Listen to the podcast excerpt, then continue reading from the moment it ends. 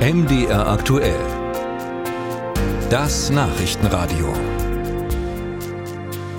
Wenn Sie im Supermarkt durch die Regale streifen, dann ist Ihnen sicher auch schon aufgefallen, die Kühlregale mit Fleischalternativen, die werden immer größer.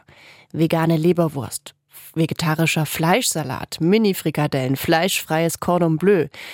All das bekommt immer mehr Platz. Und das offensichtlich auch auf den Tellern der Verbraucher. Das zeigen Zahlen des Statistischen Bundesamtes. Wir wollten deshalb wissen, wie gesund, wie nachhaltig und wie groß der Trend im Vergleich zum Fleischessen eigentlich wirklich ist. Juliane Neubauer hat sich umgehört. Es ist weder Fisch noch Fleisch, obwohl es diesen zum Verwechseln ähnlich sieht und auch fast so schmeckt. Auf vielen der Fleischalternativen in den Kühlregalen stehen Markennamen, die seit Jahrzehnten für Fleischprodukte bekannt sind.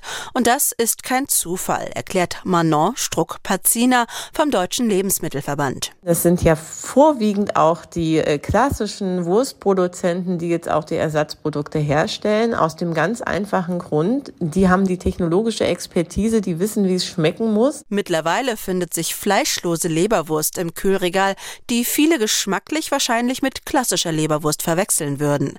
Das gelingt durch diverse Zusatzstoffe. Circa 90 Prozent der Fleischimitate enthalten Aroma- und Farbstoffe, Geschmacksverstärker, Geliermittel oder Verdickungsmittel.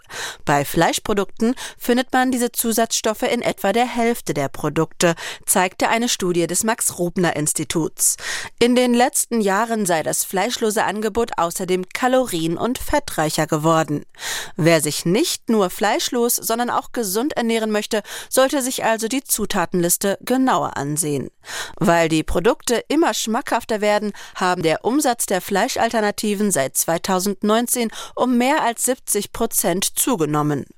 100.000 Tonnen Fleischersatzprodukte wurden in Deutschland im letzten Jahr produziert. Klingt erstmal viel, allerdings nicht, wenn man im Vergleich dazu die Fleischproduktion genauer betrachtet, erklärt Florian Burg vom Statistischen Bundesamt. Äh, um das mal einzuordnen, wir hatten im Jahr 2022 ähm, Fleischersatzprodukte im Wert von 537 Millionen Euro die in Deutschland produziert wurden. Und Fleisch wurde im gleichen Jahr im Wert von 42,4 Milliarden Euro produziert. Das ist also ungefähr das 80-fache. Allerdings hat sich das Verhältnis in nur wenigen Jahren schon rasant verschoben, denn 2019 wurden Fleischwaren noch in 120-facher Menge produziert.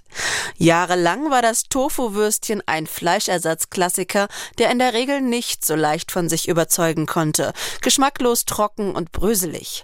Heute gäbe es neue Basisstoffe, die sogar nachhaltiger sein sollen, erklärt Struck-Pazina vom Lebensmittelverband. Mittlerweile äh, gibt's ja noch viel mehr Proteinprodukte, die man einsetzen kann. Zum Beispiel auch äh, Erbsenprotein, was ja im Sinne der Nachhaltigkeit dann tatsächlich auch noch äh, besser ist, weil die Erbsen ja auch hier in Deutschland angebaut werden können. Gleiches gilt auch für Bohnen- und Getreideproteine, die ebenfalls immer mehr für Fleischersatzprodukte zum Einsatz kommen.